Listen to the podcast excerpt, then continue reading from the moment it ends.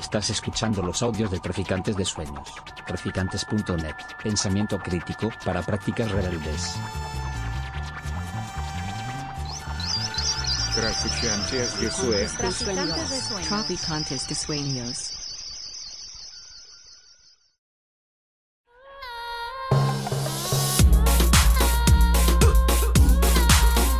Nociones Comunes, Universidad Experimental de Madrid.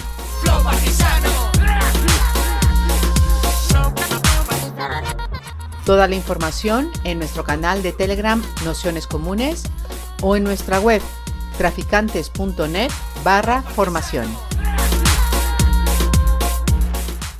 Bienvenidos, bienvenidas, bienvenidos a este curso de Big Greber y la política contra el Estado, que sabéis, bueno, pues estamos eh, haciendo idas y venidas sobre la obra de, de Greber, intentando también ponerla en relación con, bueno, pues con cuestiones de, de actualidad, ¿no? Y, precisamente el, tema que tratamos hoy, aunque todavía no es una cuestión estrictamente de actualidad, por un misterio de la naturaleza, eh, la realidad es que vivimos niveles de endeudamiento, también de endeudamiento público, eh, datos de la subida del Euribor y al fin y al cabo pues un montón de, situaciones que tiene que ver con ese endeudamiento y eh, bueno, pues que muchas veces no trascienden en los medios de comunicación, como sí pasaba en, en 2008, 2009, 2010, pero que eh, tiene datos muy superiores a cifras de las que había, por ejemplo, en, en aquellos, en aquellos años. ¿no? Por eso el, tratar esta idea de vidas endeudadas, vidas precarias y, y, hacerlo además, bueno, pues un poco desde la perspectiva de, del libro de, de, Endeuda, que bueno, ya hemos tenido ocasión de, de, comentarlo, como una especie de historia alternativa de la economía y donde David Greber, desde luego, se, se centra en, en entender cómo se ha ido formando en distintos momentos históricos esta idea de la deuda, esta idea de eh, el dinero también y, la idea también de que el dinero sustituye en un momento de la historia al trueque y ir rompiendo algunos, algunos de esos mitos. Para la sesión de hoy, bueno, pues hemos invitado a una de las personas que con más eh, profundidad ha hecho un seguimiento ya de larguísimo recorrido a todo lo que tiene que ver con los debates de la deuda externa, de la deuda soberana, de las crisis de deuda que se han ido viviendo a lo largo y ancho del mundo y que también además nos puede eh, introducir de algún modo a, qué situación o en qué situación nos encontramos a día de hoy, ¿no? En esa relación entre eh, inflación y deuda a nivel europeo, que como veis eh, está permanentemente haciendo que suban los tipos de, interés. Y bueno, pues un poco intentando poner en relación esta eh, realidad y esta crisis actual, bueno, pues con algunos de los postulados de David Greber, pero no solo, ¿no? Estamos hablando de eh, Yolanda Fresnillo, coordinadora de deuda en la Red Europea de Deuda y Desarrollo, que, bueno, finalmente por cuestiones de trabajo eh, da la sesión desde Bruselas, o sea que eh, también le agradecemos dentro de todo el volumen de trabajo que, tiene Yolanda que, además, bueno, pues suele dar muchas charlas y, tiene la agenda bastante ocupada, pues que haya hecho también un hueco para estar en el, en el, curso con nosotras, con nosotros y con nosotros. Y nada más, con esto comenzaríamos.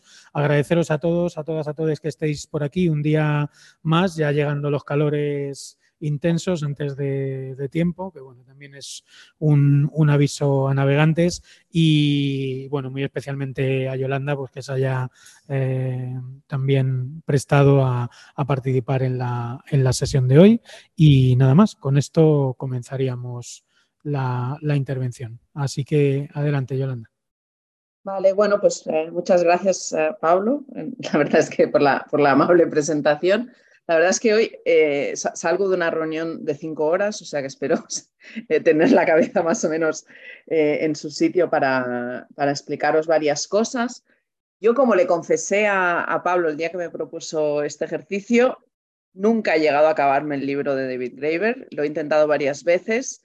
Me parece un libro excelente, pero que abunda en, un nivel de detalle en algunas cosas que a veces te pierde pero me parece un excelente libro también de consulta. O sea, lo tengo ahí, ¿no? Y a veces necesito, además tiene unos índices analíticos maravillosos que cuando necesitas buscar una referencia o algo, pues enseguida, enseguida puedes ir a él, ¿no? Pero estos días eh, me lo he traído conmigo, a pesar de que pesa y ocupa bastante en la maleta, eh, y he ido revisando algunos, algunos pasajes y eh, entonces me gustaría empezar un poco con eso, ¿no?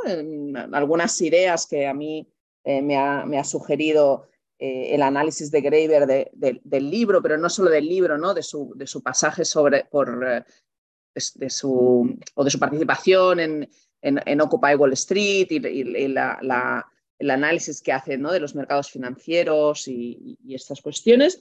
Eh, ¿Se escucha? Sí, espero que sí. y, pero luego sí que me gustaría, que es algo que, que quedamos con, con Pablo, explicaros un poco cuál es la situación, porque como él dice, eh, es bastante sorprendente que el tema de la deuda no esté eh, en, ya no en los medios, pero ni tan solo en la agenda de movimientos sociales o de gente crítica, cuando es un tema que la verdad es que, no sé, podríamos decir que está a punto de estallar, ¿no? Pero bueno, voy a empezar con, con, esa, con esa mirada hacia la deuda que nos aporta Graeber. Eh, a mí me gusta mucho la anécdota que él explica al inicio del libro. Eh, y la verdad es que ayer también escuché una conferencia que él dio como para prepararme esto eh, y, empieza con la, misma, con la misma anécdota. Que no sé cuánta gente aquí se ha leído el libro, pero eh, lo, lo, voy a explicar ahora, igual es un poco repetitivo, pero me parece como muy, sí, muy ilustrativo de, la relación eh, que socialmente o antropológicamente tenemos con el concepto de deuda. ¿no? Él explica que eh, fue invitado a una fiesta en Westminster Abbey, lo cual es bastante surrealista imaginarle allí, ¿no? Eh, y que bueno, le fueron presentando a gente y al final le presentaron a una mujer que era una abogada activista, o sea, una, una, persona a priori, digamos, con un posicionamiento más bien progresista, eh, y que bueno, se iban explicando ¿no? qué hacían el uno y el otro y él explicó, digamos, que él había estado viviendo en Madagascar y explicó la situación de, Madagascar, que había pasado por un ah, programa del FMI, por un ah, proceso, un, programa de ajuste estructural, eh, porque tenía problemas para pagar su deuda y entonces cuando, luego, si queréis, iremos un poco a ese, a ese tema, pero cuando vais teniendo problemas para pagar la deuda, una de las opciones que tiene es ir al Fondo Monetario Internacional, eh, pedir dinero para poder pagar la deuda, no para poder salir del pozo, eh, y eh, a cambio tiene que aplicar una serie de políticas, de reformas de corte clásicamente neoliberal, y cómo, digamos, esos ajustes habían provocado que en Madagascar hubiese unos recortes en los programas de salud y en los programas de prevención de la malaria, y eso había generado eh, decenas de, miles de muertos. Creo que le habla de entre 10.000 y 15.000 muertos, personas muertas, eh, y alrededor de 8, 7, 8.000 niños muertos. ¿no? Entonces que la mujer le pregunta, bueno, pero entonces tú como activista, ¿qué harías? ¿no? Y él obviamente responde, bueno, pues cancelar la deuda. ¿no? Eh, en aquel momento había una campaña, la de, la de jubileo, la de drop the debt en, inglés, ¿no? cancelemos la deuda abolimos eh, esa deuda y que la mujer le contestó, bueno, pero ese gobierno se había endeudado, se había tomado prestado, por lo tanto, la deuda tiene que pagarla. Entonces él reflexiona en qué universo, en qué sociedad hemos llegado al punto en que justo después de explicarle la historia sobre miles de, no solo personas, sino niños muertos a causa de una decisión política causada por, esa deuda, eh, tu respuesta es, pero la deuda hay que pagarla, ¿no? Las deudas hay que pagarlas, o sea, eso es incuestionable, ¿no? Incluso ante la tragedia ¿no? de, miles de personas muertas, ¿no? esa es la fuerza que eh, en, las sociedades actuales, eh, capitalistas, occidentales especialmente, tiene eh, la deuda. ¿no? A lo largo del libro él explica como en, muchos idiomas y en, muchos, muchas culturas la palabra deudas es, sinónimo de pecado, es sinónimo de culpa. En alemán, por ejemplo, deuda y, culpa son la misma palabra, Schulden. y cómo siempre se ha asociado al concepto deuda esa, esa doble mirada negativa, en el sentido de el deudor que no paga sus deudas es visto como, como, un pecador, ¿no? como, como algo eh, profundamente negativo, pero donde también él, explica ¿no? que en, múltiples eh, sociedades y en múltiples culturas el prestatario, ¿no? el que presta, también es visto como alguien eh, usurero, como alguien negativo, ¿no? O sea, que hay esa connotación negativa sobre la deuda, ¿no? Eh, pero una cosa interesante que, él eh, analiza en el libro de forma bastante profusa, que yo creo que ahí es donde me perdió, es eh, en, cómo el mito fundacional, de alguna manera, de las, de las, de las teorías sobre cómo, cómo aparece la moneda, cómo, aparece la monetización de la economía, que es a partir del trueque y de la ineficiencia del trueque, él desmonta ese mito eh, y demuestra a través de diferentes ejemplos cómo en realidad lo que en las culturas, eh, en los análisis capitalistas en los análisis de la economía clásica eh, de Adam Smith, lo que considerábamos como trueque en realidad era deuda. Y, cómo las comunidades, las comunidades vecinales, el concepto de deuda no, no, es, no tiene esa connotación negativa en el sentido de pues yo te doy una vaca y tú al cabo de unos días eh, eh, me, das unos pollos a cambio de esa vaca que te di, pero ese, e, esa deuda, digamos, que adquirimos el uno con el otro, no tiene una connotación negativa, sino tiene una connotación de relaciones vecinales. Entonces es bastante interesante cómo él construye eh, esas diferentes visiones mm, sociales, incluso morales, alrededor de la deuda. ¿no?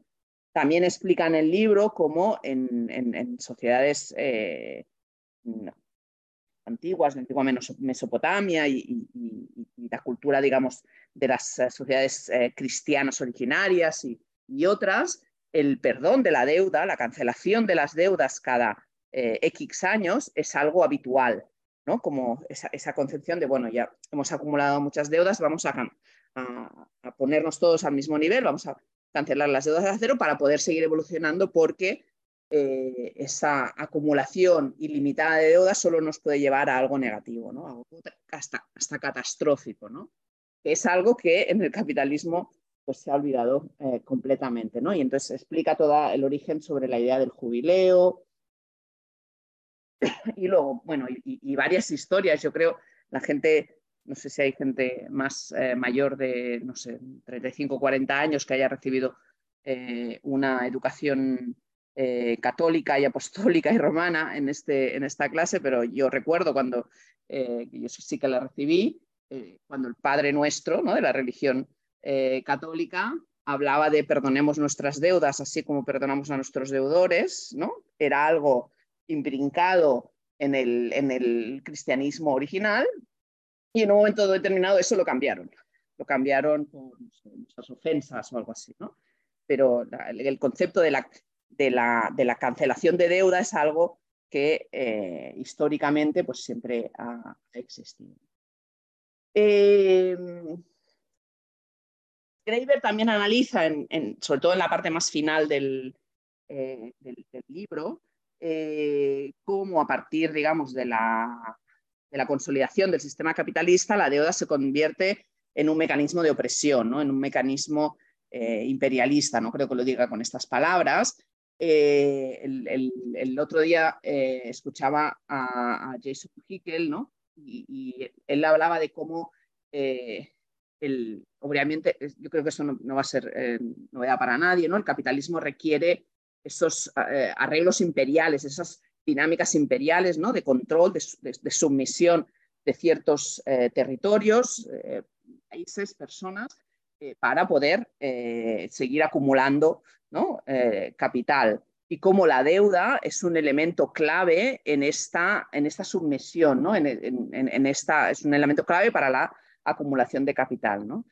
Como en los momentos históricos en que, por ejemplo, algunos países del sur, como algunos países africanos, latinoamericanos, en, principios de los años 70, amagan con construir una cierta independencia económica de las, de las metrópolis, se utiliza la herramienta deuda para subyugarlos, porque el capitalismo, sin esta subyugación de los países del sur, no, no puede funcionar.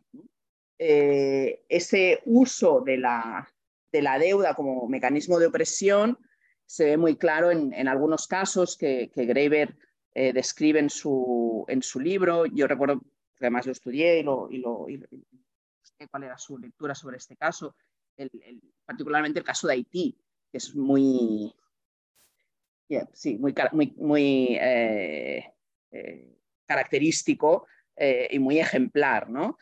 Haití, la primera colonia, digamos, en la que los esclavos, a través de una revolución, consiguen independizarse eh, de, la metrópolis, una, de una revolución violenta, digamos, hacia, los eh, colonizadores, eh, y cómo para poder integrarse en el sistema económico mundial, en el sistema de comercio mundial, se le es impuesta una deuda, una deuda sobre todo con Francia, que es una deuda que es el origen, como el pecado original, que mantiene a, Haití empobrecido, eh, expoliado de recursos, porque para poder pagar esa deuda, eh, Haití mm, extrajo, eh, explotó de forma profusa sus recursos naturales, particularmente la madera. Muchas veces se habla ¿no? de cómo Haití está deforestado en relación República Dominicana que no lo está. El origen de eso eh, y de la reinstauración de las plantaciones en Haití después de su independencia está en la necesidad del Estado haitiano de pagar eh, esa deuda colonial, ¿no? Eh, y cómo a lo largo de la historia la deuda se ha utilizado, ¿no? las deudas que el país ha ido adquiriendo para pagar esa deuda original, de alguna manera, el país ha ido sufriendo esa, opresión eh, por parte de instituciones como el Fondo Monetario Internacional, eh, Estados Unidos eh, y, otros, y, otros, países occidentales. ¿no? finalmente, quería también como romper un, mito antes de entrar en un poco cuál es la situación de esas deudas y cómo se eh, articula este mecanismo de opresión hoy, también en, Europa, pero también en los países del sur. Eh, eh, yo creo que, que no, bueno, mm, cuando analiza el tema de que si las deudas siempre se pagan, ¿no? esa, cosa de ese, mito de las deudas se pagan siempre, él lo rompe poniendo encima de la mesa los múltiples casos de eh, cancelaciones, repudios, eh, abolición de, deudas en sociedades eh, medievales y, antiguas. llevado a la situación actual, hay una cuestión que creo que es muy importante, que es que en realidad hoy las deudas más que pagarse se refinancian. Y luego voy a volver a este tema porque yo creo que también años después de publicar el libro, Graeber volvió a este tema de cómo el capitalismo es absolutamente insostenible desde un punto de vista ambiental y la deuda es un elemento para eso. ¿no? Para poder seguir pagando las deudas con el elemento eh, tipo de interés, eh, necesitas crecer de forma ilimitada. Y todos sabemos que ese crecimiento ilimitado en un mundo con recursos limitados y especialmente con una economía basada en los combustibles fósiles y, por tanto, la emisión de, eh, gases de efecto invernadero, de, carbono y otros gases de efecto invernadero, es imposible. Y cómo esta acumulación ilimitada de deudas que se siguen refinanciando, refinanciando y refinanciando, nunca baja esa deuda realmente eh, o, baja de forma sustancialmente, eh, es una bomba de relojería. ¿no? Y es una bomba de relojería que estalla en forma de crisis, que es la única manera de eh, reducir esas deudas ¿no? a través del colapso y las, las crisis. Eh, bueno, hasta aquí un poco la, introducción. No sé si tenéis comentarios o no, sigo charlando. Eh, a ver, dejarme que comparta. Eh, perdón. ¿Veis la pantalla, verdad? Sí.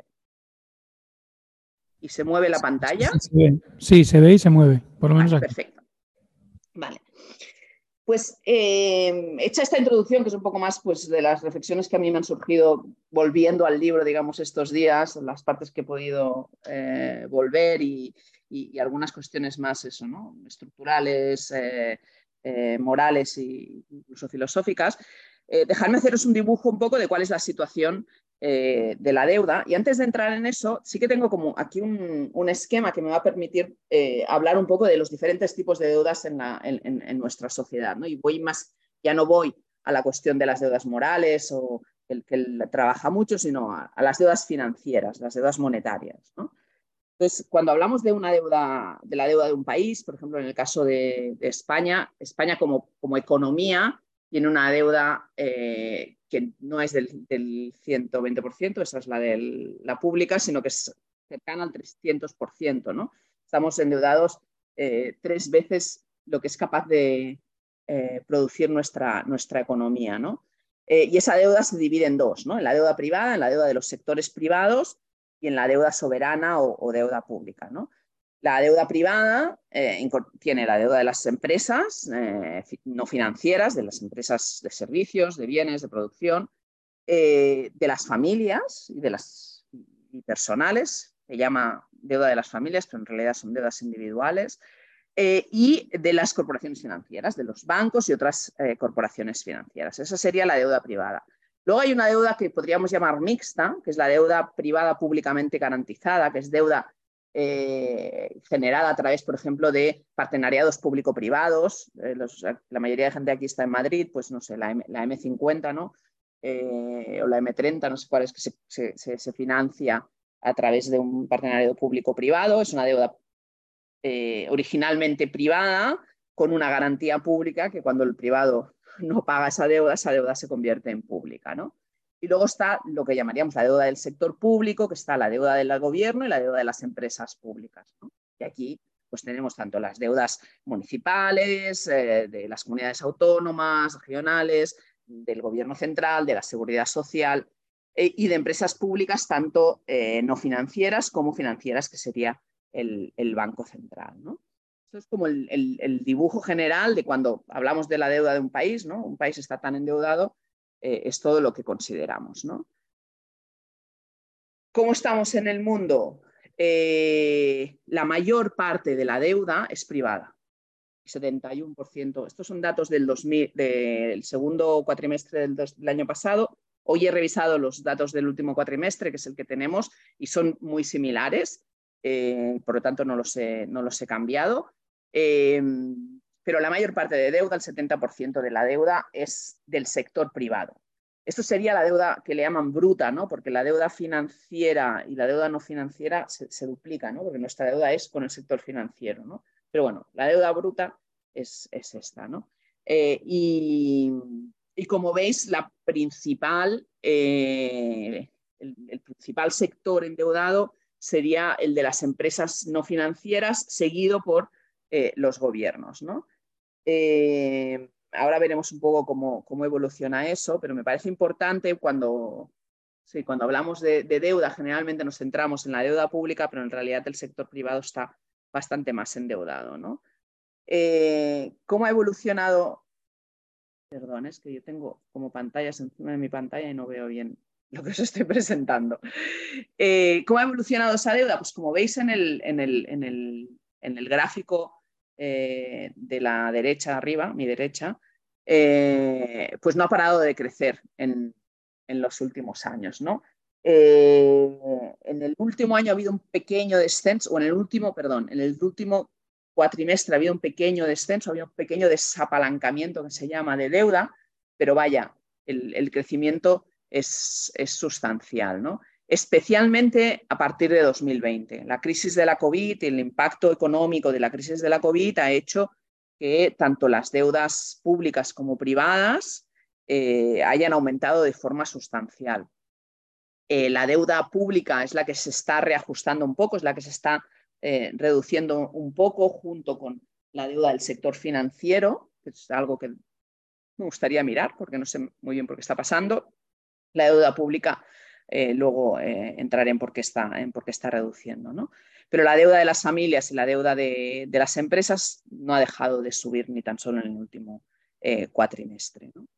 y sobre todo quien está más endeudado son pues, las economías más avanzadas, lo que le llaman economías avanzadas, mercados maduros. Estos son datos de, el, Instituto Internacional de Finanzas, que si no lo conocéis, lo deberíais conocer. Es, un, es como el, lobby de los grandes bancos y los grandes fondos de inversión a nivel internacional. Es como la patronal de los bancos y los eh, fondos de inversión a nivel internacional. Tiene muy buenos datos de, deuda. También es una organización con muchísimo poder. Eh, y ellos se focalizan sobre todo en, la situación en, lo que ellos llaman, pues eso, ¿no? Mercados maduros eh, o economías avanzadas, serían los países del norte global, eh, la Unión Europea, eh, Estados Unidos, China, también con un crecimiento muy importante de la deuda en los últimos años, y lo que llaman los mercados emergentes. Aquí no están los datos de países menos Mm, más empobrecidos, vamos a llamarlos así, eh, porque es, comparativamente es mucho menor, pero luego, luego os daré unos cuantos datos sobre eso. Pero como veis, ¿no? ha ido creciendo esos niveles de deuda, especialmente eh, en, pues en Estados Unidos, en China principalmente, no tanto en la Unión Europea, que los niveles han quedado relativamente estables en los últimos años, desde a partir del crecimiento que se dio en la crisis de 2008. Y aquí tenéis un poco más de detalle por, por diferentes países, ¿no? Eh, también dividido por tipos, de, por tipos de deuda. Y como veis, pues varía mucho. ¿eh? Si eres una economía del norte global como Estados Unidos o, eh, o, como el Reino Unido, como la Unión Europea, pues tu deuda es fundamentalmente privada, ¿no? del sector privado, pero en cambio cuando vas a los países pues, del, del, sur global, como en el caso por ejemplo de Ghana o de Kenia, la proporción, el tamaño es menor, pero además la proporción de la deuda pública es mucho más importante que la de la deuda del sector privado. ¿no? A pesar de eso, en lo que ellos llaman economías emergentes, que serían eh, países de, la semiperiferia, ¿no? Eh, como Chile, como Brasil, eh, como Colombia, ha ido aumentando, o como India, por ejemplo, ha ido aumentando cada vez más la deuda del sector privado. ¿no? Cuanto más financiarizada la economía, cuanto más inserida en el, eh, en el, en el capitalismo global, pues más importante es la deuda del, del sector privado. Eh, estos son eh, datos de 2022, o sea, de, del último año.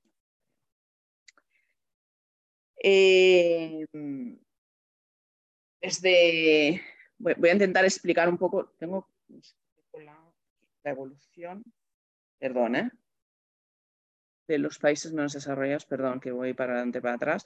Bueno, voy a intentar explicar un poco la, evolución de, esa deuda antes de llegar al, momento de la COVID. ¿no?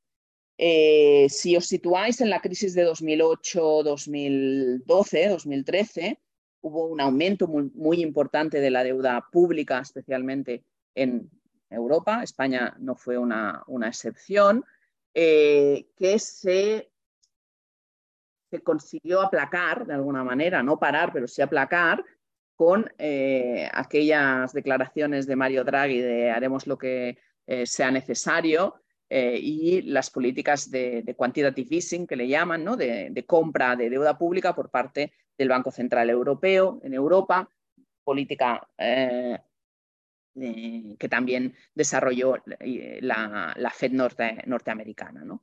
Eso hace que eh, los eh, tipos de interés eh, que pagan los países de la Unión Europea y Estados Unidos a partir de ese momento van bajando hasta mínimos históricos, hasta incluso tipos de interés negativos.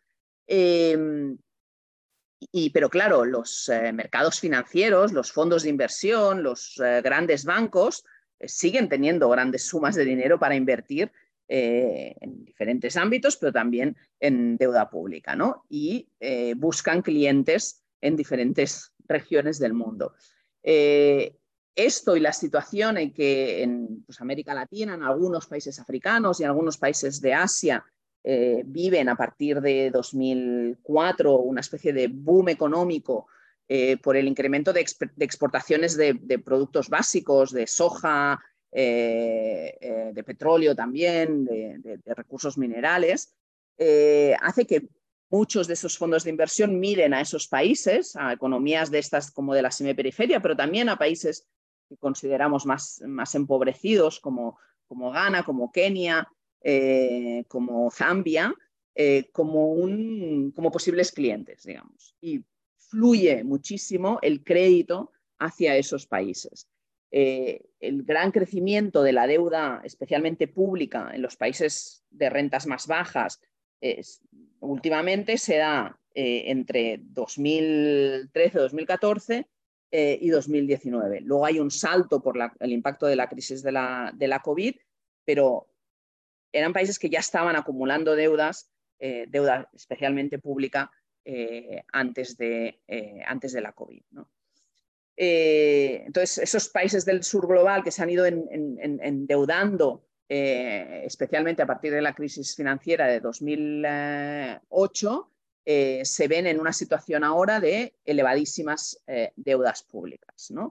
y lo que está pasando es que eso está afectando la, la capacidad de los países para prestar servicios básicos, también por la acumulación de múltiples crisis. ¿no? Eh, los países están teniendo que, responder no solo a los impactos económicos de la COVID, de los que aún no se han recuperado, sino también a ese aumento de la inflación a nivel global, aumento de los precios del de, petróleo, de, la energía eh, y, de, los alimentos. Esto afecta especialmente a países que, son importadores de, energía y de, alimentos.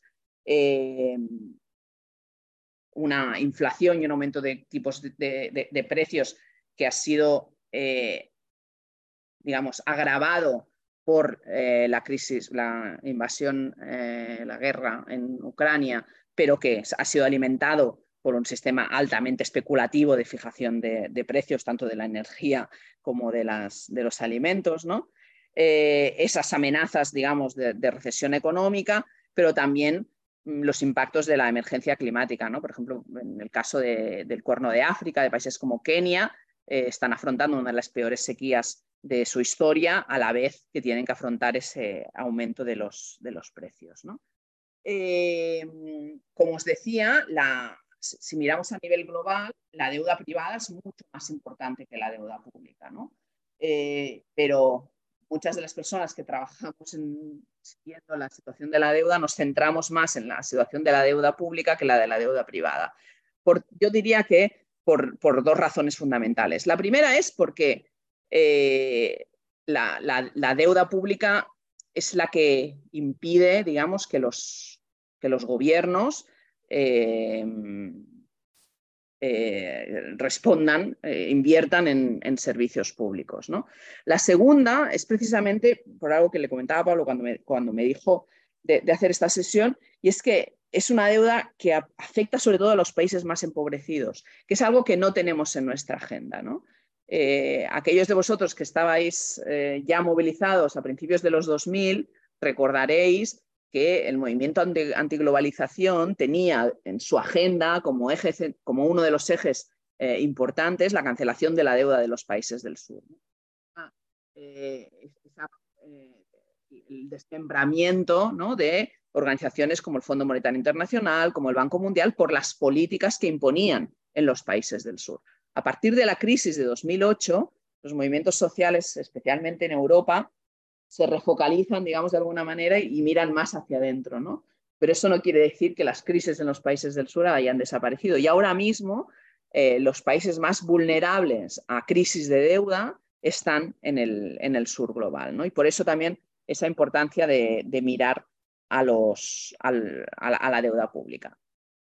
Sin olvidar que una crisis de deuda privada, es decir, que en una situación de eh, crecientes tipos de interés como la que tenemos ahora, eh, puede ahogar aún más al sector privado no financiero, puede, está ahogando más a las, a las familias, y luego iré un poco a, ese tema. Em, y eso generalmente, y como sabemos muy bien en el Estado español, acaba convirtiéndose, si es una crisis de deuda privada, en una crisis de deuda pública por los mecanismos de rescate, digamos, por parte del, Estado, especialmente de los sectores eh, corporativos, no tanto de las eh, familias. Eh, ¿Cómo es la situación en Europa? Bueno, pues ahora estamos en una situación de, en, España estamos alrededor del 115, 120, bueno, entre, entre el 110 y 120 del, PIB en, deuda pública. Eh, no es el nivel más elevado, pero estábamos entre los, entre los champions, pero veréis que países como Francia, como Bélgica, que son considerados como que no tenían tanto problema de deuda, pues también están eh, por encima del 100% de su deuda en PIB. Eh, ¿Por qué hoy no se, no se mira a la deuda pública española o incluso de Portugal, menos de Italia y de Grecia, que sé que hay más preocupación, o de Francia eh, como una cuestión problemática. Como os decía, las deudas no se pagan, las deudas se refinancian. Eso quiere decir que en la medida en que España tenga, el gobierno español tenga la capacidad de eh, emitir más deuda, de seguir endeudándose para pagar la deuda existente a unos tipos de interés que no sean excesivos, pues la deuda no se ve, no se ve como un problema. El problema de la deuda es cuando, por diferentes cuestiones que a veces son eh, muy random, eh, aumentan los tipos de interés a los que emitimos deuda pública eh, y, y, por lo tanto, tenemos dificultad de refinanciar la deuda. Algunos quizá diréis, bueno, pero es que los tipos de interés están subiendo. Bueno, para nosotros están subiendo eh, al 3, al 4%. Eh, España está emitiendo deuda pues, en, esos niveles de tipos de interés. Países del sur están ahora mismo pagando entre un 9 y un 15% de tipos de interés. Entonces, ahí es donde está el problema, ¿no? cuando los tipos de interés son realmente eh, muy superiores. ¿no? Eso no quiere decir que tener esa deuda elevada no sea problema. Es decir, estoy intentando explicar es que desde el, mainstream económico, digamos, no se ve como un problema porque se puede seguir refinanciando. Es decir, no hay riesgo de dejar de pagar, no hay riesgo para los acreedores. Eh, eso es bastante importante, es decir, la, deuda, las crisis de deuda, tal y como las define pues, el, FMI, los medios financieros, eh, los economistas mainstream, eh, mainstream capitalistas eh, neoliberales, las crisis de deuda suceden cuando los países dejan de pagar la deuda, es decir, se convierte en un problema para los acreedores, ¿no? porque no cobran. Pero desde nuestra perspectiva, digamos, más humanista, más eh, social, más de izquierdas, la deuda es un problema en el momento en que significa recortes en la capacidad del Estado de invertir en recursos públicos. ¿no? Luego volveré a, ese tema. ¿no? Eh, os decía antes, en, España en principio tenemos una deuda muy elevada, eh, del 115% de nuestro PIB. La media de los países del sur eh, es de una deuda alrededor del 60 al 70% del PIB. En principio deberían estar mejor. Eh, es sobre todo deuda pública, como veis en el gráfico, casi no tienen deuda privada. Estos son lo que el Banco Mundial llama los países menos desarrollados, o sea, los países con, menos renta. Eh, con, ese incremento importante de, la, de, la, deuda en los últimos años.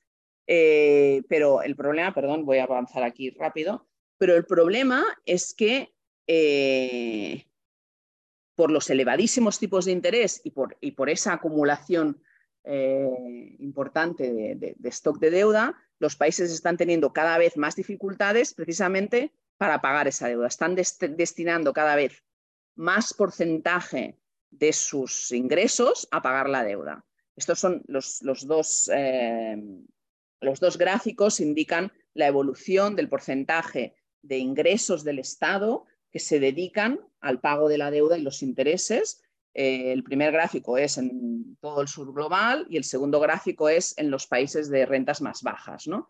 Y veréis que eh, en los dos casos la media, por primera vez desde la crisis, ¿no? desde finales de los 2000, eh, perdona, desde finales de los 90 y principios de los 2000, ese porcentaje supera el 20% dedicar el 20% de los ingresos a pagar la deuda es una burrada. Eh, el, FMI, citar eh, a una institución que no se preocupa especialmente por, los, por, la inversión social y por la inversión en servicios públicos, considera que por encima del 13, el 15% de los ingresos destinados al pago de la deuda es una situación ya eh, problemática. Y estamos de media en eh, el 25%. No, pero sí, en el 25%.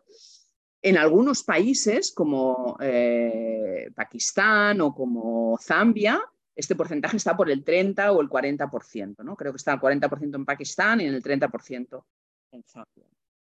En el peor momento de la crisis eh, de la deuda española, en el año 2012, estábamos aproximadamente en el 30%.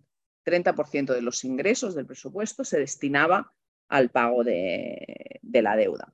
Ese momento de eh, terribles eh, recortes eh, y, y, austeridad. ¿cuál es ¿Qué es lo que está generando esto? Bueno, pues que cada vez más países estén en situación eh, al borde del default o ya en, default, digamos. ¿no? Esto es del año pasado y esto eran los países que Bloomberg, también nada eh, progresista, digamos, eh, situaba al, borde de, la, suspensión de pagos, ¿no? De, no, tener reservas para, para pagar. ¿no?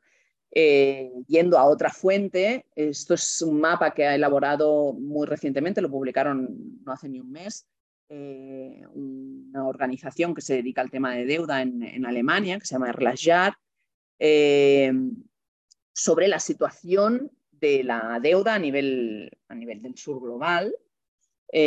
los países en, en, rojo están, según ellos, en su análisis, que es un análisis muy técnico, eh, en una situación muy crítica de, deuda eh, y los de color naranja en, una situación crítica. ¿no? Como veis, pues, por ejemplo, en países eh, de África subsahariana la situación es bastante preocupante en la mayor parte de países. Países como Pakistán o como, o como Egipto son los países que ahora están más, digamos, al, al, borde del precipicio, junto con Argentina, que nunca deja salir, nunca deja de, de, de, salir de ese, de ese precipicio, ¿no?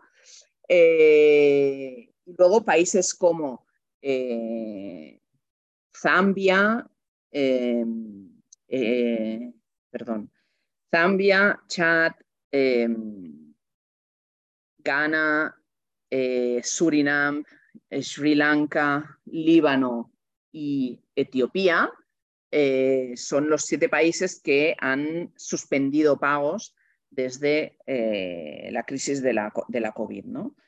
Em, Ecuador y Argentina también hicieron una pequeña suspensión de pagos, pero luego renegociaron y, y, ahora mismo están pagando sus, ¿no? Eh, para que os hagáis una idea, este es el nivel más alto de defaults desde los años 80. Eh, o sea, la situación es de una bomba de relojería de, de la deuda en los países de, del sur. ¿no? Eh, la situación es especialmente preocupante en África subsahariana, eh, en el norte de África y en, Latinoamérica, eh, que es donde se ha ido acumulando más deuda respecto a la capacidad de los países para pagar esa deuda. ¿no? Voy a ir avanzando porque no, veo, no veo el reloj y no veo cómo voy de, hora. Bueno, voy a ir acabando de aquí poco. Bueno, esto es... Eh, quiero enseñar simplemente una cosa más, que es em, cómo, se distribuye, eh, cómo se distribuye esa deuda. ¿no? Eh, creo que no tengo el gráfico, pero bueno, os, lo, explico, os lo explico de viva voz. La mayor parte de esa deuda pública de los países del sur ha cambiado mucho de acreedores. En los años 80, 90, principios del 2000, la mayor parte de la deuda pues, se debía primero a, países occidentales, eh, europeos, incluida España, Estados Unidos, eh, a, grandes bancos internacionales y, y, especialmente al Fondo Monetario Internacional, al Banco Mundial y a otras instituciones financieras.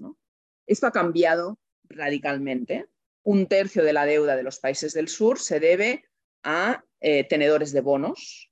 Entonces, la financiarización de la economía eh, es extrema en, la situación de la deuda eh, y la mayor parte, es más o menos un tercio de la, deuda de los países más empobrecidos, es con, con mercados financieros. son deudas que gestionan grandes fondos de inversión encabezados por BlackRock, es también el principal acreedor de las deudas eh, españolas y, europeas y, del mundo, acumulando un poder eh, extraordinario y otros fondos de inversión menos conocidos como PIMCO, como Allianz Bernstein, Confidelity uh, o Amundi. ¿no? la acumulación de deuda en manos de estos, de estos fondos de inversión hace que tengan un poder increíble a la hora de tener que renegociar eh, esas deudas con los países. ¿no? Mira, aquí tenía la, lista de los, países.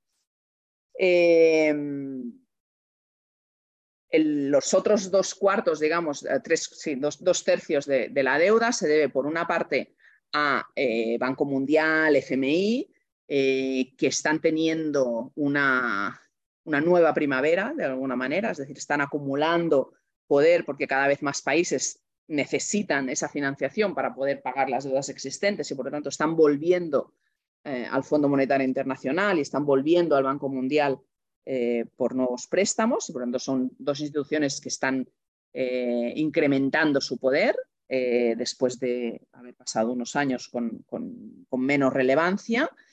Y el otro tercio lo deben a acreedores bilaterales, es decir, a otros estados, principalmente China. China, India, eh, países árabes eh, del Golfo, pero principalmente China, que también se ha convertido en el principal acreedor eh, individual, digamos, de los países del sur, especialmente los países más, em, más empobrecidos en, África y en, América Latina también, y en Asia, obviamente, también. os decía que esta situación ha hecho que muchos países ah, hayan acudido al eh, Fondo Monetario Internacional. Eh, eso está originando una nueva oleada de austeridad, a pesar de que eh, la retórica del Fondo Monetario, Internacional es de que no, de que es necesario proteger la inversión social. Han cambiado mucho la retórica respecto a la que conocíamos en los años 2000. ¿no? la realidad es que eh, las condicionalidades que imponen en sus programas a los países que le piden recursos y las recomendaciones que hacen a la mayor parte de países del mundo, incluida España, es de ajuste, es de más austeridad. Esto es de un estudio que se publicó el año pasado eh, que analiza la proyección de la contracción del gasto público de eh, todos estos países. el 90%, era, creo que es el 89% de los países del mundo eh, prevén en los próximos años, o sea, este año y el que viene, eh, una contracción del gasto público. Hay como una nueva oleada de austeridad volando sobre nosotros. Y para acabar, y con esto ya sí que, que acabo, uno de los eh, aspectos que más atención está generando en los últimos años es el vínculo entre ese mayor endeudamiento de los países y la emergencia climática. Cómo la emergencia climática hace que los países más vulnerables acumulen más deudas por la necesidad de inversión eh, en recuperación después de eventos climáticos, por la necesidad de inversión en adaptación y en mitigación, porque los costos de endeudamiento para los países más vulnerables al clima son más elevados, es decir, los países que tienen más impactos climáticos pagan más tipos de interés porque el mercado percibe eh, que son más riesgosos, ¿no? Y como a la vez tener más deuda pública imposibilita a esos países invertir en adaptación, en mitigación al cambio climático, pero también les empuja a una mayor explotación de los recursos naturales, de recursos mineros y especialmente de combustibles fósiles. ¿no? Eh, voy a acabar aquí, perdón, eh, y os voy a explicar la, última, la última eh, anécdota, que, bueno, no es anécdota, la última, la última noticia que recibí hace dos días o recibimos, ¿no? Eh, uno de los países que entró en suspensión de pagos, en, default, a, principios de 2021 fue Surinam. Es un pequeño país, en América Latina, no, muy relevante económicamente. La verdad es que la mayoría no sabíamos muchas, no teníamos contactos en, Surinam. Eh, una de las cosas que ha pasado en los últimos años es que ha habido diversas eh, protestas eh, sociales. Eh, es una deuda que además está muy vinculada con la corrupción del gobierno anterior. en cualquier caso, Surinam lleva, dos años renegociando sus deudas con sus acreedores, porque uno de los problemas es que no existe ningún mecanismo a nivel internacional para poder resolver estos problemas. Cuando un país no tiene capacidad de pagar sus deudas, de seguir pagando sus deudas, no tiene no tiene dónde ir. Lo único que puede hacer es pedir más préstamos para seguir pagando, especialmente al FMI, o empezar a renegociar de forma, eh, digamos, diversificada con todos sus acreedores. ¿no?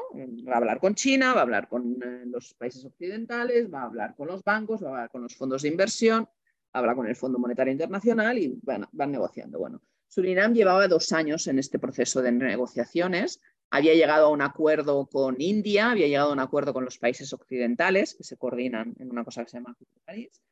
Estaba negociando con China, y, pero no conseguía llegar a un acuerdo con los acreedores privados, que son fondos de inversión.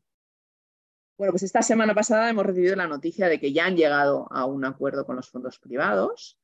Eh, el acuerdo es eh, terrible para Surinam, porque la reducción de deuda, casi no hay cancelación de deuda, o sea, simplemente le reducen un poco las deudas que tiene que pagar en los próximos años, pero como ha acumulado retrasos en los pagos, pues hay, un tipo de interés que tendrá que pagar eh, de aquí a unos años, o sea, la reducción total de deuda es muy menor, muy pequeña, pero es que además el acuerdo tiene una cláusula que no yo no había visto nunca antes, que es que eh, Surinam tiene, bueno, se supone que tiene reservas de petróleo eh, en el océano, digamos, en territorio, eh, territorio de, Surinam, ¿no?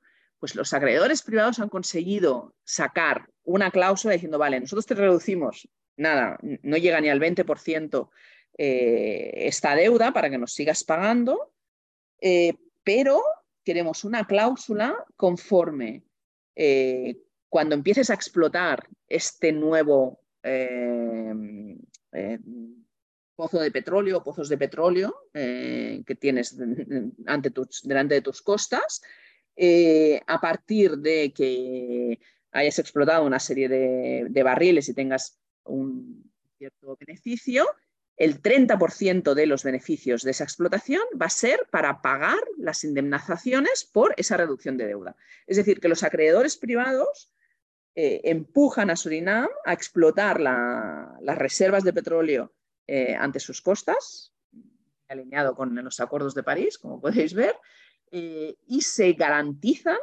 cobrar lo que ahora han reducido de deuda cuando esa explotación suceda. Es decir, eh, que a pesar de que en su momento prestaron a Surinam pagando un 12% de interés, es decir, que ya veían que había ahí un riesgo, ese riesgo nunca lo asumen, ese riesgo nunca se realiza, ¿no? porque incluso en el caso de que Surinam haya dejado de pagar, que es lo que ha pasado, acaban recuperando con creces siempre todo el dinero. O sea, no sé, la conclusión es que la banca, y en este caso los mercados financieros, siempre ganan.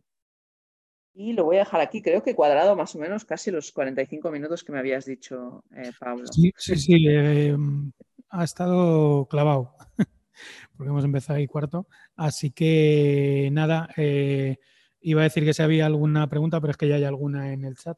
Em, a ver, voy a ir leyéndolas.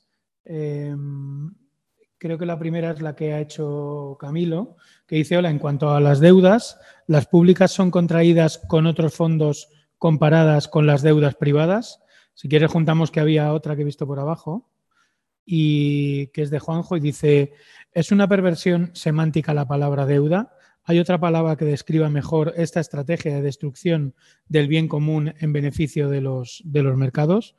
Pues si queréis empezamos por esas dos y, y luego vamos siguiendo. Así que adelante, Yolanda. perdón, que me había silenciado. Eh, en cuanto a la, pregunta de Camilo, eh, es, un tema muy importante porque sí, efectivamente, eh, las, deudas públicas, las deudas públicas con acreedores privados son contraídas exactamente con los mismos acreedores que las deudas privadas.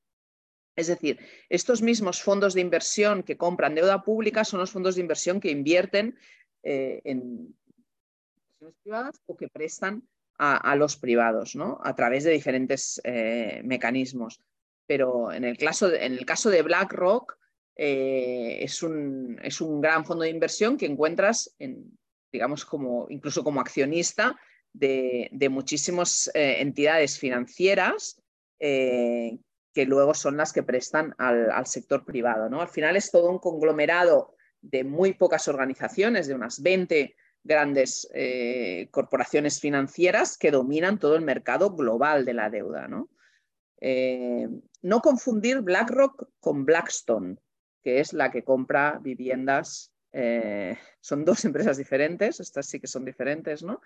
Pero sí que es verdad que BlackRock invierte, yo creo que ha invertido incluso en, o sea, que es uno de los principales accionistas de la Caixa, por ejemplo, ¿no? De CaixaBank.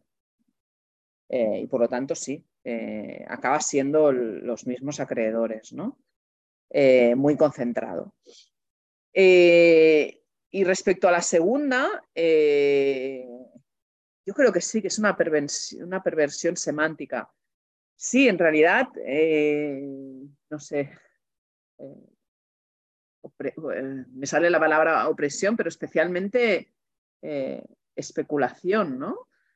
Eh, es, la que me, es la que me surge porque al final eh, la, deuda se ha convertido en un, eh, en un producto financiero, en un producto financiero que se renegocia y se revende en los mercados secundarios, a la que se asocian derivados financieros como los credit default swaps, que son como apuestas para ver si un país dejará de pagar o no dejará de pagar. Es algo como muy perverso. Eh, sí, no sé. Es una, pregunta muy filosófica. Eh, para mí la, palabra especulación es la que más define lo que hoy día está pasando con, la deuda, ¿no? Porque además eh, el tipo de interés que un país paga por su deuda pública eh, tiene que ver con, eso, con especulación, ¿no? Con cuál es la expectativa de los mercados financieros. Eh, eh, ellos argumentan que es del riesgo que tiene ese país, pero en realidad es basándose en ese riesgo de cuánto pueden pedirle al país para que pague por esa deuda, ¿no? por lo tanto, sí que se convierte en una estrategia de especulación. yo creo que lo otro que está muy pervertido es cómo hemos naturalizado que esos bienes comunes eh, sean financiados por los mercados financieros. Me parece muy terrible que tengamos tan interiorizado que el Estado eh, se financia a través de esas emisiones de deuda y de la, refinanciación de la deuda eh, con los mercados financieros y que un Estado exitoso, un gobierno con, con, éxito, es un gobierno que, eh, que, puede emitir en los mercados financieros, que puede acceder a los mercados financieros, ¿no? Cuando en realidad eso es terrible porque tus políticas públicas acaban dependiendo de lo que digan esos mercados financieros. Esas grandes corporaciones financieras, que al final decimos mercados como si fuesen un ente abstracto, pero en realidad eh, es un señor, que normalmente es un señor eh, sentado en un, edificio de Wall Street. ¿no? Eh, no sé si hay más cosas. Sí, eh, pregunta Miguel que si existe alguna propuesta detallada para cancelar una parte sustancial de la deuda, suponiendo que se pudieran ignorar los intereses particulares.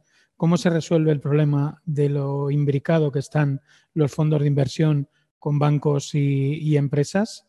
Y yo quería añadir otra, otra pregunta. En las últimas semanas, y imagino que, aunque lo estaréis, lo estaréis siguiendo, se, habla de, bueno, de que ya la, Comisión Europea ha advertido que se vuelve a las normas de, austeridad previas a la, a la pandemia. Por saber, bueno, si, si existen más detalles de cómo va a ser ese control eh, presupuestario que, bueno, recordemos en 2012, 2013, 2014 significó, bueno, pues la destrucción de una parte importante de las economías públicas, eh, por ejemplo, en, España y no digamos ya la intervención en, Grecia. Y bueno, pues eh, también preguntarnos sobre si en, en, 2024, que es para cuando se anuncian, vamos a empezar a tener presupuestos públicos que, en cierta medida en alguna cuestión ahora son un poco más expansivos, por ejemplo en la contratación eh, pública, en el momento del, funcionariado. Y bueno, pues qué características han trascendido o, por dónde piensas tú que, pueden ir las, las cosas. Y si quieres seguimos con esas dos y luego le, damos, damos otra ronda. Vale, mira, em, em, empiezo por la, por la segunda. Eh, no sé los detalles, pero mi intuición es que precisamente la cuestión de, las emisiones de deuda pública em, eh, por parte de, las instituciones europeas eh, será una herramienta de control muy importante. Es decir, me explico, eh, gobiernos como el español han, podido acceder a, los fondos New Generation y, bueno, sí, a los fondos New Generation, porque ha habido una emisión de deuda eh, común, digamos, de la, de la, Unión Europea, ¿no? Y, que esa, esa emisión seguramente ha sido, porque no lo sabemos, ha sido en condiciones más beneficiosas que si esa misma emisión hubiese sido realizada solo por el Estado español, ¿no?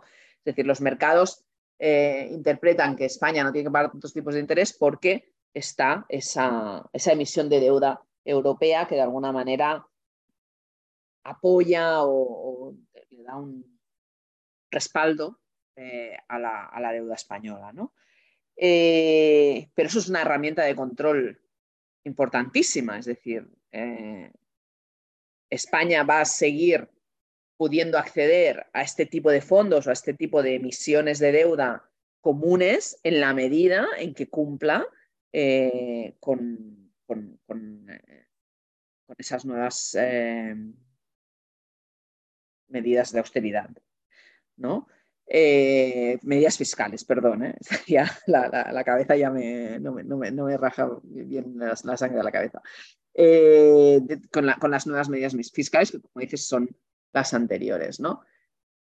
lo que es sorprendente es, es que, que, sigan aferrados, digamos, a esa teoría que se ha demostrado errónea, incluso desde la perspectiva eh, capitalista, ¿no? de, buscar el crecimiento económico. Todos sabemos que esas medidas de ajuste lo que harán es ralentizar el crecimiento económico en un momento de amenaza de, recesión, ¿no? Pero, bueno, la, eh, presión política de, los, de ciertos países, los llamados frugales, frugales eh, se, ha, se, ha, impuesto, ¿no?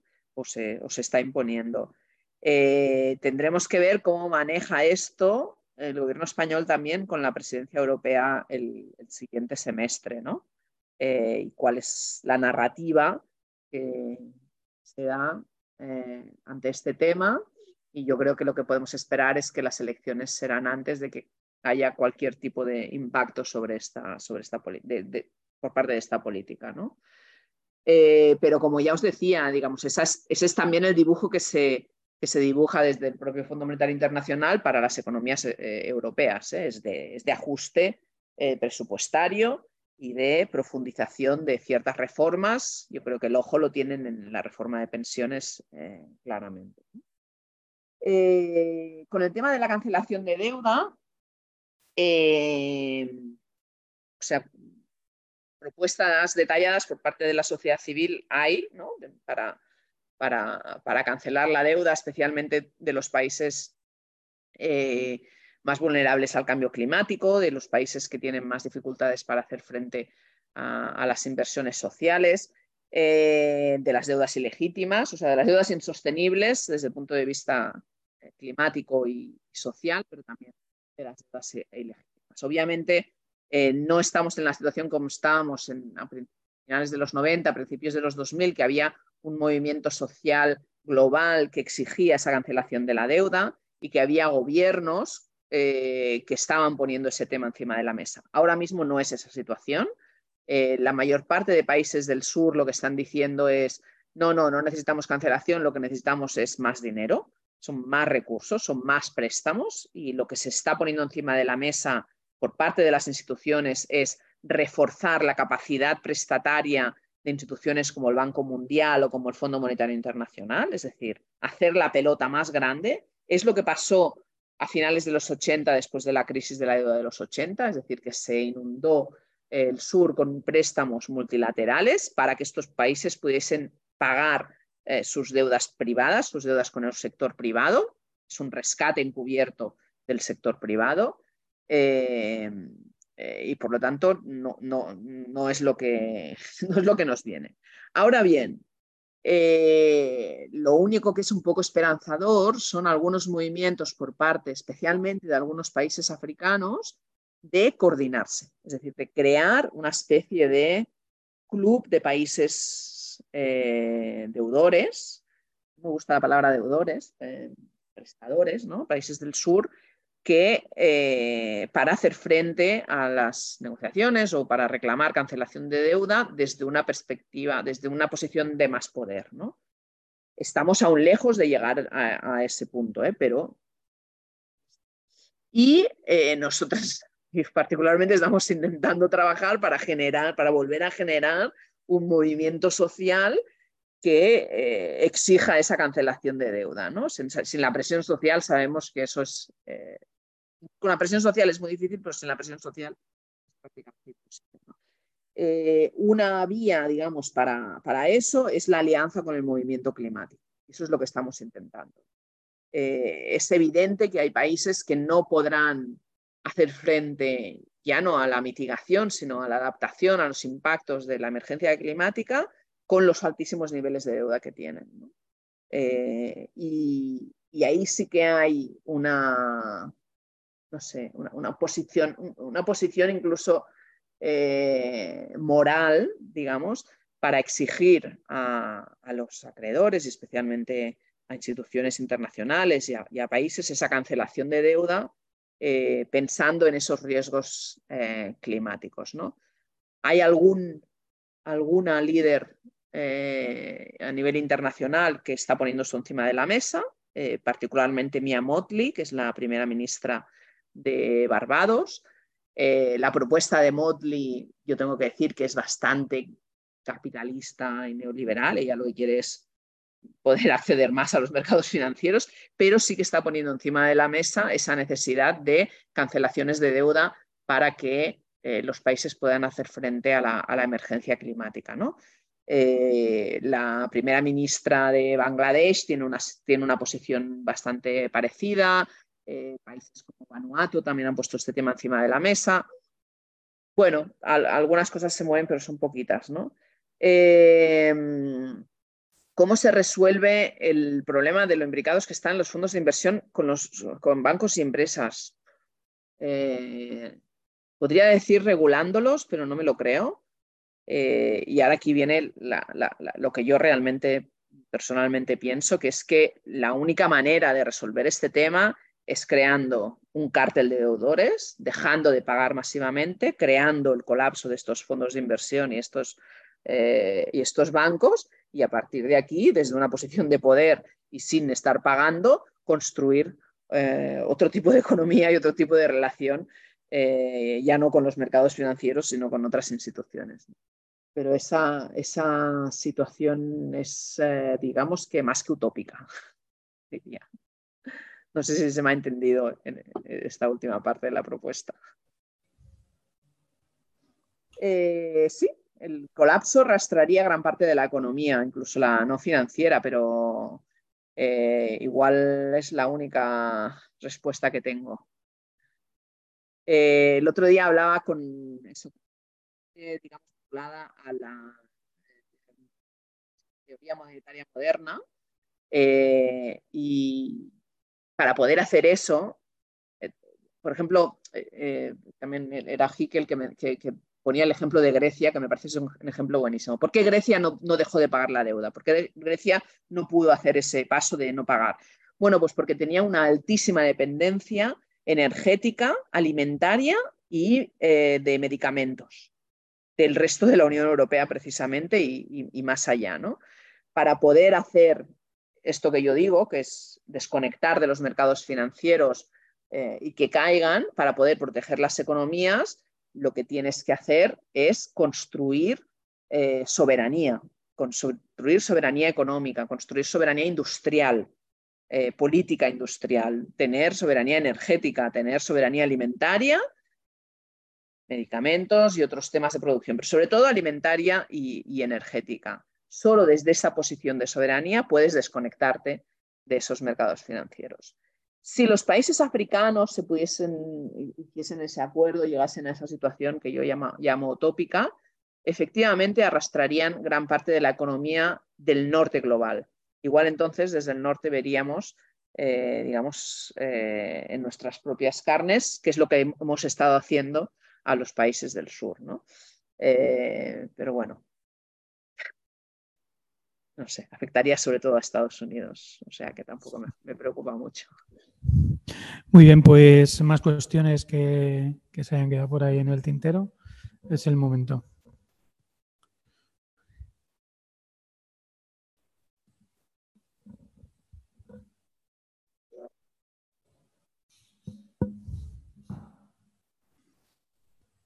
Claro. Eh, Juanjo pregunta qué va a ocurrir cuando presumiblemente aumenten los países con problemas de cambio climático. Yo creo que, esta es la, cuestión clave. Yo no tengo una, bola de cristal, pero eh, yo creo que las, tensiones financieras van a aumentar sustancialmente a medida que vayan aumentando los impactos de, la emergencia climática. Eh, los, riesgos climáticos sobre eh, la deuda, pero también sobre la estabilidad financiera eh, en general es algo que está considerando, pues eso, ¿no? El, Fondo Monetario Internacional, Estados Unidos y los países centrales, digamos, de la, de la economía, ¿no? La, hace años ¿no? que venimos con la cantarela de que va a haber una recesión económica. La recesión económica real es la que viene, digamos, desencadenada por esos problemas con el cambio climático, yo creo. Eh, yo creo que este año y el año que viene vamos a ver eh, un incremento de esas tensiones eh, por, la, por, el impacto de la sequía Estado español y de Cataluña, y ahí lo estamos viendo de forma muy clara, pero si ampliamos la mirada, está habiendo sequía en el Cuerno de África, está habiendo una, una sequía histórica en el Cuerno de África, una sequía histórica eh, en, Argentina, Paraguay, que, eh, que además eh, son países productores de, soja muy importantes, de la cual comen buena parte del ganado europeo y chino, por ejemplo. Es decir, una, una, sequía enorme en el norte de África. todos sabemos de dónde vienen los productos que luego van a los mercados europeos de alimentarios y norte de África eh, es decir, que ya no solo se trata de, las grandes inundaciones, los huracanes, ¿no? esos impactos, digamos, que son más visibles, sino de esos impactos a veces menos eh, visibles, considerados menos catastróficos, los, slow onset events que le llaman, ¿no? que son de poco a poco, eh, y eso va a ir afectando enormemente la, la estabilidad financiera a través del incremento de la inflación, eh, a través del incremento de países que van a tener problemas de deuda. Eh, eso, es lo, que dice mi, bola de cristal, pero podría estar equivocada y ojalá esté equivocada, la verdad, porque esto genera muchísimo sufrimiento. Eh, no sé.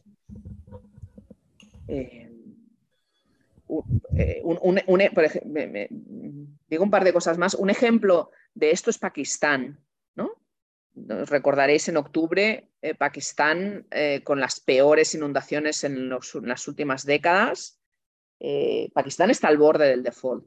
Pakistán no ha suspendido pagos, pero está agotando las reservas y todo el mundo dice que es el, siguiente en la, en la, línea. Está esperando un crédito del FMI que no llega. y, y es evidente el impacto en esta situación que han tenido las inundaciones, ¿no? Entonces, desde la sociedad civil eh, de, Pakistán y de Asia, pero también nosotros, lo que exigíamos para Pakistán eran reparaciones. Es decir, estas inundaciones no han sido causadas por Pakistán, han sido causadas por la emergencia climática y lo que tendría que eh, tener Pakistán son esas reparaciones en forma de financiación, de, donaciones, pero también en forma de cancelación de deuda, ¿no? Pero bueno, no, tuvimos mucha suerte con este tema.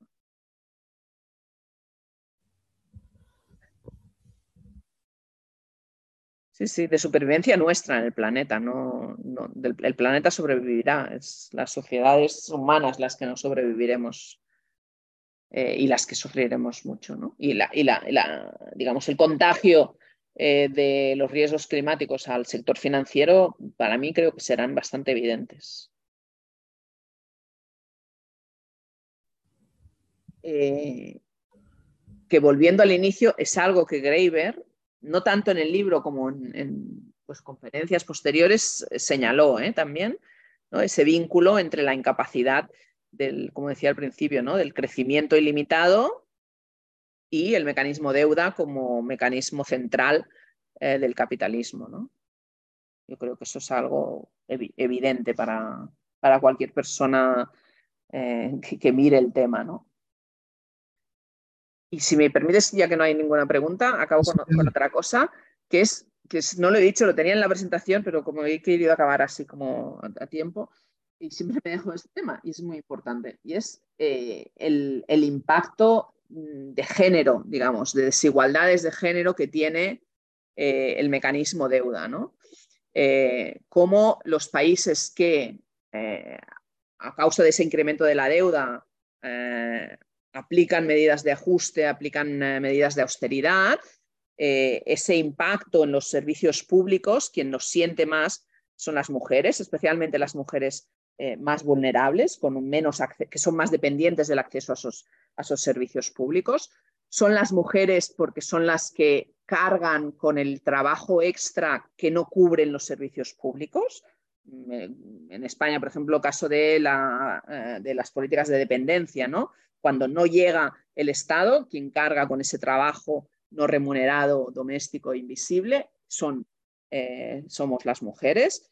Eh, pero también somos las mujeres porque somos las que eh, especialmente en los países del sur, son más dependientes del trabajo en el sector público, que es el que recibe los recortes salariales y, despidos eh, masivos.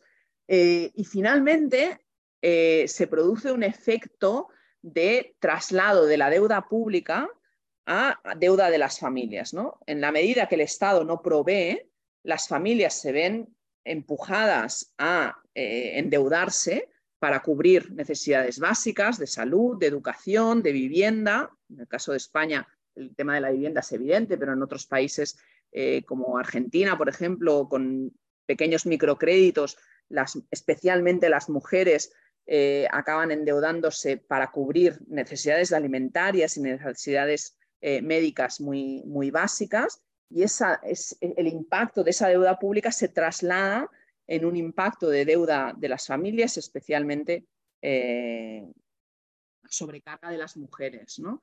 porque esos, esos, esquemas de microcréditos se han focalizado sobre todo en, las mujeres. ¿no? Eh, lo estoy diciendo muy rápido, pero me parecía importante no dejar de decirlo, ¿no? Y podría eh, em, elaborarlo más. y, desde, digamos, porque esa idea de la, cancelación y del repudio de la deuda también viene de colectivos de mujeres que en diferentes países se han organizado eh, contra, contra, esas deudas privadas y cómo las mujeres también han estado, digamos, al frente de la mayor parte de los movimientos contra, contra la deuda, ¿no?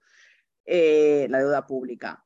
Eh, en nuestro país tenemos el caso de la PA, que al final no acaba de ser, o sea, acaba siendo un un, movimiento contra esas deudas privadas, ¿no? esas deudas hipotecarias. no sé, solo hay que ir a una asamblea para ver quiénes son mayoría eh, en, ese, en, esos movimientos. ¿no? Había, había, otra eh, cuestión después de Bruno Latour que decía, ¿crees que es falso el discurso del desarrollo sostenible? Este término fue creado por las instituciones financieras para no hacer nada. Em, creo que es una cooptación del lenguaje total por parte de las instituciones financieras, estoy de acuerdo. Eh, creo que su discurso de desarrollo sostenible eh, efectivamente es, es, falso, digamos, para, para, las grandes instituciones, ya no solo financieras, eh, pero incluso algunas agencias de Naciones Unidas y desarrollo sostenible es eh, una mega planta solar en el norte de África para exportar energía a España. Eso no tiene, o sea, desde mi punto de vista, no tiene nada ni de desarrollo ni de sostenible, ¿no? Eh, pero yo creo que a veces tenemos que luchar por recuperar los términos, ¿no? Eh, y resignificar lo que para nosotros sería, era para nosotras sería desarrollo sostenible, ¿no? que en realidad para mí desarrollo sostenible equivale a, un modelo de, crecimiento, de crecimiento de, consumo, de crecimiento de producción, eh, especialmente en los países del norte. ¿no? Eh, entonces, sí, creo que es falso, pero, pero creo que hay que recuperar esos. El, tema del derecho al desarrollo eh, es algo que los movimientos del sur no, no, dejan ir, porque es evidente, ellos tienen derecho al bienestar, al buen vivir, pero también a un cierto desarrollo eh, de sus economías, que no quiere decir crecimiento económico, quiere decir otra cosa, ¿no?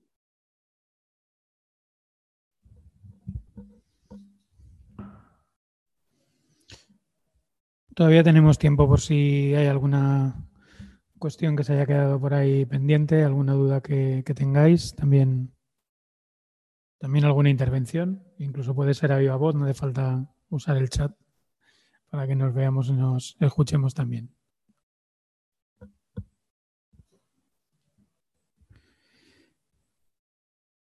Y nada, bueno, si no hay, si no hay nada más, pues lo dejaríamos, lo dejaríamos aquí.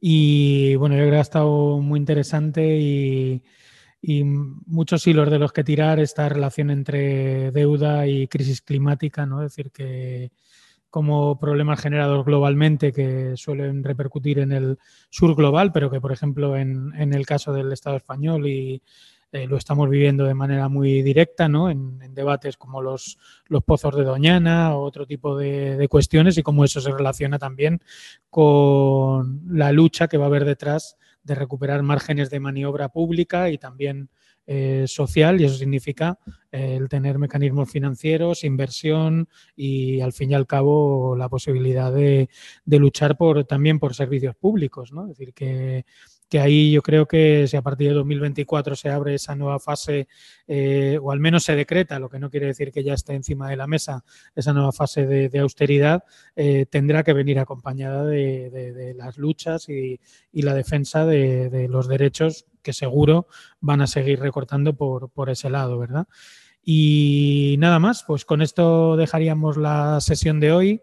Sabéis que la sesión que viene eh, sí que es, eh, en principio, eh, esta teníamos la posibilidad de haberla hecho presencial, pero al final no, no pudo ser. La que viene, como es desde Buenos Aires, Eh, será 100% online, con lo cual se podrá seguir desde casa. Si queréis venir aquí, eh, también lo podremos eh, poner en la, en la, pantalla, si el ordenador nos respeta, porque hace cinco minutos que por el calor climático ha, dicho hasta luego el, pobre.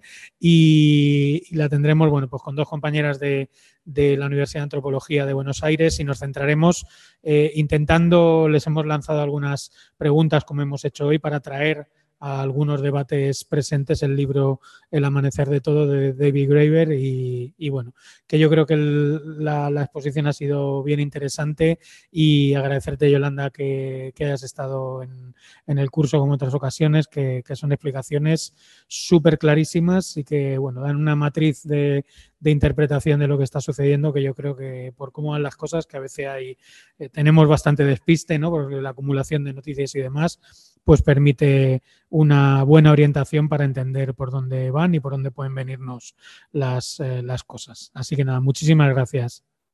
Gracias a vosotros. La verdad es que lo siento muchísimo no haber podido estar, porque yo tenía ahí bien clavado que me iba a ir a Madrid, pero me cambiaron, tenía que venir a Bruselas la semana pasada, me lo cambiaron para esta semana y el trabajo que paga las facturas es con, las agendas, con las agendas que tenemos y de trabajo, que además los cursos como son entre semana, pues...